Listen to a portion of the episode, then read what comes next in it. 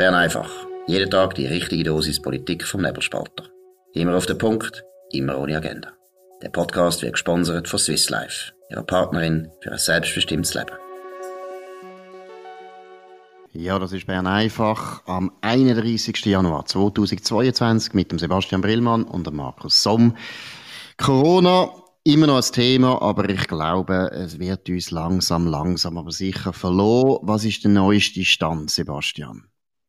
Gut, wir haben wieder die, die hohe Zahl über das Wochenende, fast 90.000 ähm, positive äh, Tests sind da gemacht worden.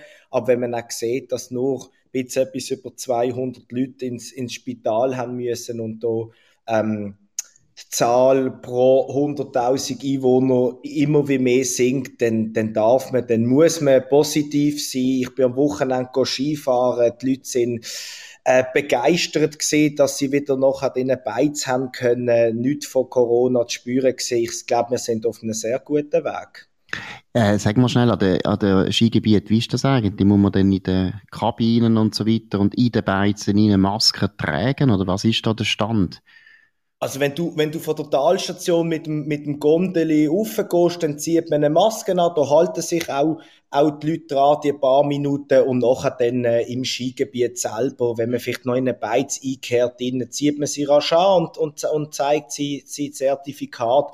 Aber draussen ist das alles wahnsinnig entspannt. Äh, es stehen noch Schilder dort, man darf nicht rein, wenn man Symptome hat oder 2G, auch draussen.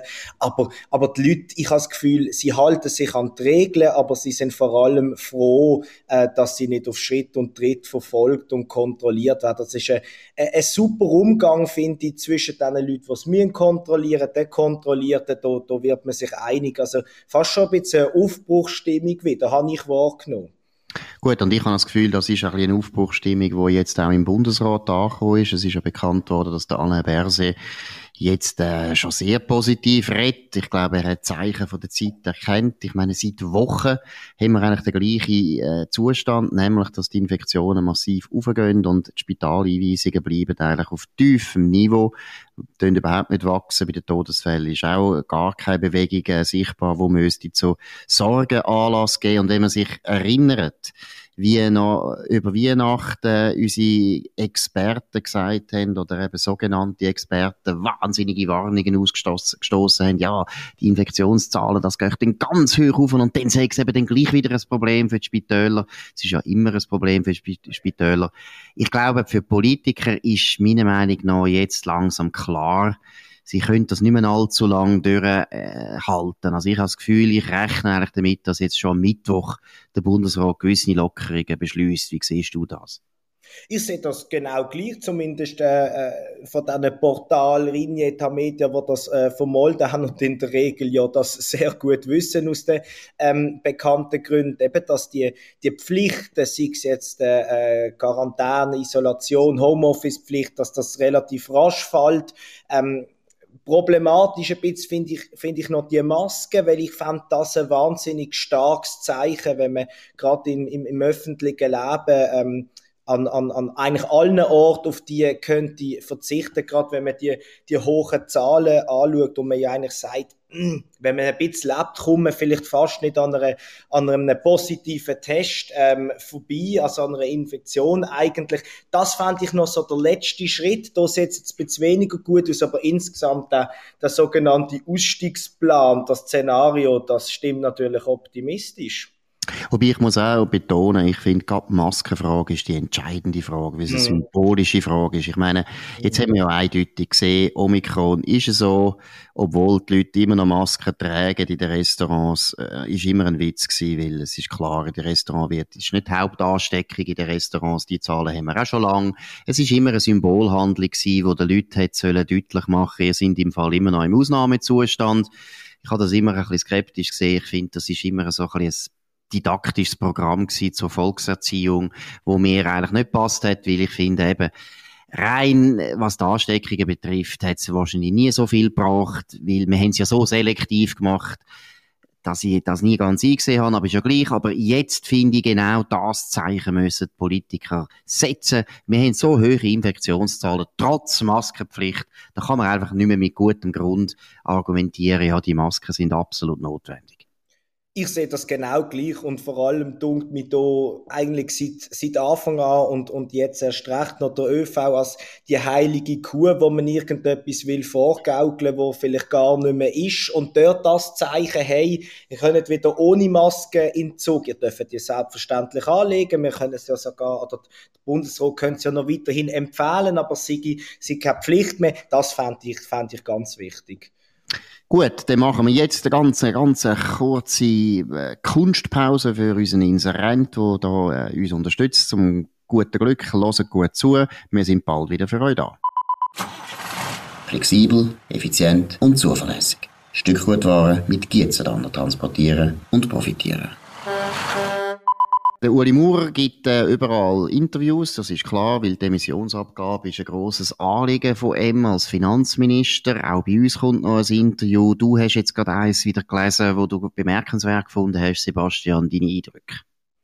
Äh, zum Ersten finde ich, ähm, schwätzt er als, als Befürworter ähm, von der Abschaffung von der äh, Stempelsteuer ähm, sagt er seine Argumente, nennt die gut, sieht auch gewisse äh, äh, Konflikt, wo, wo er auch kann nachvollziehen kann. Das hat mich aber weniger äh, bewegt, vor allem, weil ich nicht zu viel äh, vorweg will nehmen, weil das bei uns Mitte Woche auch noch ähm, das große Thema wird sein. Mir hat beeindruckt, was er gesagt hat ähm, zum, zum Thema Corona. Und das von einem Bundesrat zu hören, tut mir wichtig. Er sagt zum Beispiel zu den Experten, dass er, deren, dass er ihre Meinung immer weniger zur Kenntnis nimmt. Das tut mir auch überhaupt nicht respektlos oder sonst etwas, sondern du hast es am Anfang von der Sendung angesprochen. Ähm, die warnen so viel, irgendwann lost man einfach nicht mehr recht zu. Und er skizziert wirklich den Ausstiegsplan nochmal aus seiner Sicht und darum bin ich auch zuversichtlich, ähm, dass das bald kommt. Also wirklich ein Interview äh, mit Klartext. Genau, und das muss man ja dann auch betonen. Ich meine, die Experten, die sind sehr, sehr äh, einseitig ausgewählt worden. Es sind alles Leute gewesen, wo äh, die Taskforce hat alles Leute selber ausgelesen, wo immer gleicher Meinung sind. Ich meine, die Taskforce, das muss man dann auch, wenn mal Corona vorbei ist, das sollte nie mehr passieren. Das, äh, Tatsache ist ja, die Wissenschaftler haben sich selber einberufen, haben dem Generalsekretär vom damaligen, der damalige Generalsekretär vom EDI, also vom Alain Berset, seinem Departement haben da ein paar Wissenschaftler einfach vorgeschlagen, ja, wir wollen helfen, wir machen eine Taskforce. Das tönt noch äh, freundlich, das tönt noch gut, aber letztlich haben sie einfach sich selber zusammengesetzt und das hat auch dazu geführt, dass alle gleicher Meinung sind und die gleiche Meinung war, es ist alles viel, viel schlimmer, als wir denken und sie haben unglaublich häufig Prognosen gemacht, die sich halt nicht bewahrheitet haben. Ich meine, das ist ja der entscheidende Punkt. Es geht nicht darum, dass man einfach grundsätzlich findet, ja, Experten wollen wir nicht hören, sondern sie haben sich sehr häufig geirrt. Und zwar also ziemlich massiv geirrt. Und das ist ja der Grund, warum man die Expertengruppen, die sich da selber äh, konstituiert haben, einfach nicht mehr so ernst muss nehmen. Jetzt, äh, du hast gesagt, oder, Uli Maurer ist eine Stimme unter sieben im Bundesrat. Jetzt wird es entscheidend sein, ob die anderen, vor allem bürgerlichen Bundesräte, auch dieser Meinung sind, die der Uli Maurer hat. Aber so wie der Alain Berset redet, und das ist ja offensichtlich, der Alain Berset will auch zu den Sieger gehören am Schluss, habe ich das Gefühl, ja, die Lockerungen, die sind fast unausweichlich. Ich glaube auch, dass Ueli Maurer nicht würde in einem Interview so offensiv das vertreten, wenn er nicht sicher wäre, dass das eigentlich sowieso klar ist. Das glaube ich auch, den Eindruck habe ich auch gehabt. Der Alain Berset hat ja das, wenn ich ähm, richtig informiert bin, übers Wochenende immer wieder deutlicher skizziert, bis, bis, äh, bis gestern im, im, im Blick. Der Ueli Maurer ist da eigentlich ähnlicher Meinung, vielleicht noch ein bisschen klarer. Also das spricht für mich für eine, für eine einigermaßen große Einigkeit. Eben vielleicht Masken fallen ein bisschen früher, ein bisschen später, das könnte ein Knackpunkt sein. Aber ich glaube, wie du das auch schon gesagt hast, am Mittwoch äh, es Good News.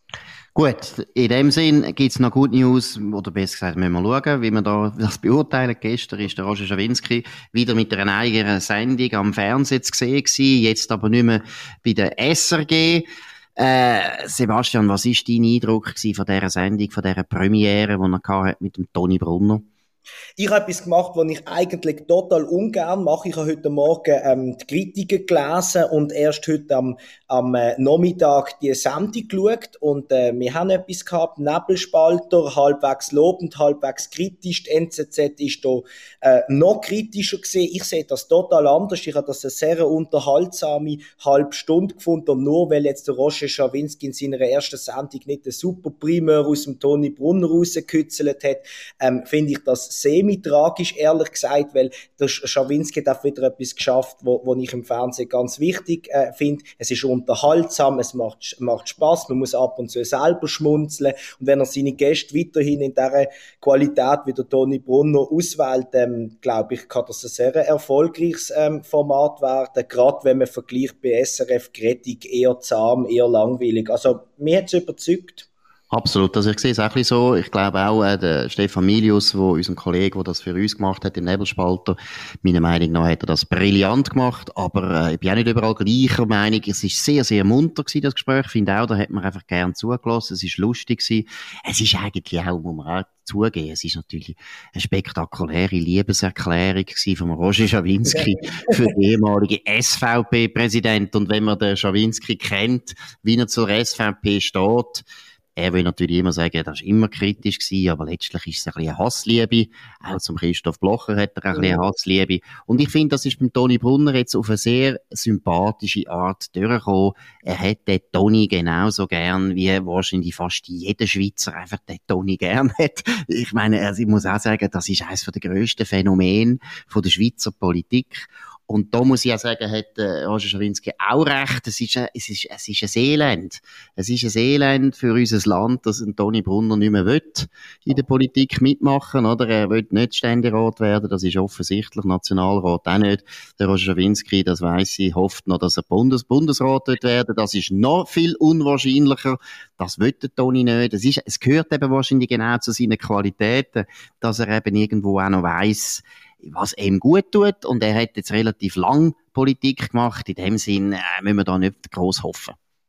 Eine Talkshow könnte er übernehmen. Weil das war wirklich auch unterhaltsam. Der ist so gut. Der funktioniert einfach immer. Und ich glaube, er wird vielleicht auch mal in der, auf der anderen Seite äh, funktionieren. Das fand ich noch interessant. Ja, das ist eine gute Idee. Das ist eine gute Idee. Beim Nebelspalter. Da tun wir jetzt eben ja. vorschlagen. Das finde ich sehr gute Idee, Sebastian. Ich finde ja gut, Markus. Du, du hast, hast einen guten Droht. Schlohn ihm doch das vor. Genau. Das könnte spektakulär werden. Genau. Und wir würden natürlich jeden Tag dann Werbung machen für sein Haus der Freiheit im wunderschönen Toggenburg wo es immer regnet.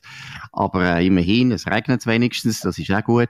Nein, aber vielleicht noch schnell etwas, wo ich finde, wo, wo der Stefan Milius richtig gesehen hat, oder äh, Toni Brunner ist natürlich, obwohl er immer noch Einfluss hat in der Partei, das ist völlig klar. Aber es ist natürlich schon so, er ist nicht mehr irgendwo am Entscheiden. Und er ist jetzt nicht mehr der Politiker, wo man muss fragen, sollen wir aus Corona austreten oder nicht? Weil letztlich, ja, ist sein Gewicht in dem Sinn natürlich nicht mehr so, wie es früher noch war. Und von dem her finde ich, hätte der Roger Schawinski teilweise durchaus auch noch ein bisschen können, ja, wie soll ich sagen, ein bisschen allgemeinere Themen besprechen mit dem Toni Brunner, sei es Leben, sei es Dockenburg, sei es oder es ist ein bisschen so gemacht worden, das Interview, als wäre jetzt der Toni Brunner noch einer der wichtigen Politiker vom Land. Und das ist er nicht, freiwilligerweise.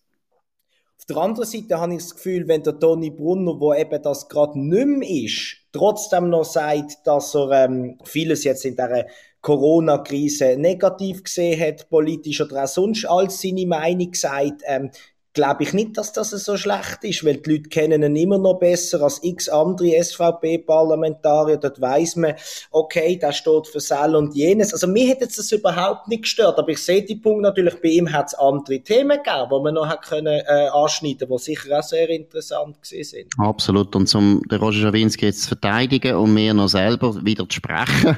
Immerhin, also Bundesrat spielt er eine Rolle, oder? Er ist, in der Find er ist der Präsident mhm. anscheinend von der Findungskommission, wo Kandidaten jetzt prüfen. Ähm, das heißt nicht, dass Ueli Maurer mal zurücktritt, glaube ich gar nicht. Ich glaube, dass Ueli Maurer tot sicher die Legislatur weitermacht, fertig macht und ich hoffe sogar, dass er nochmal eine Legislatur anhängt. Äh, er könnte das, er ist gesundheitlich und geistig super gut Weg Das, äh, das ist ein Politiker, wo man bis 90 muss einsetzen, aber über das will weiß ich nicht. Aber was interessant ist, oder was Toni Brunner gesagt hat, ist klar, Magdalena Martullo ist gesetzt für ihn. Und nachher habe ich lustig gefunden, hat er ja gesagt, er will nicht mehr über Namen reden, weil er ist ja in der Findungskommission, er kann jetzt da nichts sagen. Aber eben, Martullo hätte er schon können ankündigen ja, also wenn, wenn du so forschst, ähm, bei dem wichtigen Thema für, für, für die SVP, äh, dass es so sei, dann dürfte das ein glasglas Indiz sein. Und auch darum finde ich, der Toni Brunner ähm, müsste eigentlich medial wieder mehr in Erscheinung treten. Es, äh, es ist auch Einspieler gewesen, ich habe die Sendung damals zufälligerweise auch gesehen, äh, bei Glanz und Gloria, da der Ernst in einer Polizsendung oder so ein Mix ähm, wie, wie gestern am Oben. So Leute braucht es mehr, das gibt auch ein sympathisches Bild ähm, für die Politik, gerade eben auch, weil er als SVPler weit über die eigene Basis raus beliebt ist. Also ich ich habe das eigentlich rundum, äh, und gerade wenn wir es jetzt nochmal besprochen haben, gerade noch mehr äh, eine sehr äh, überzeugende Sendung gefunden. Und man muss auch feststellen, dass wir, glaube ich, noch nie so lange über den Urs Gredig geredet haben, den Nachfolger von Roger Schawinski. Also da muss ich sagen, bin nicht sicher, ob der SRG seinerzeit da richtig entschieden hat, dass sie gefunden hat, Roger Schawinski müssen wir jetzt im Altersrassismus opfern. Ich glaube, ein Fehler gewesen, aber äh, kann man nicht machen. Jetzt hat er wieder eine neue Sendung. Das ist fantastisch. Das ist gut. Sehr zu empfehlen. Nächsten Sonntag übrigens hat er den Sepp Blatter.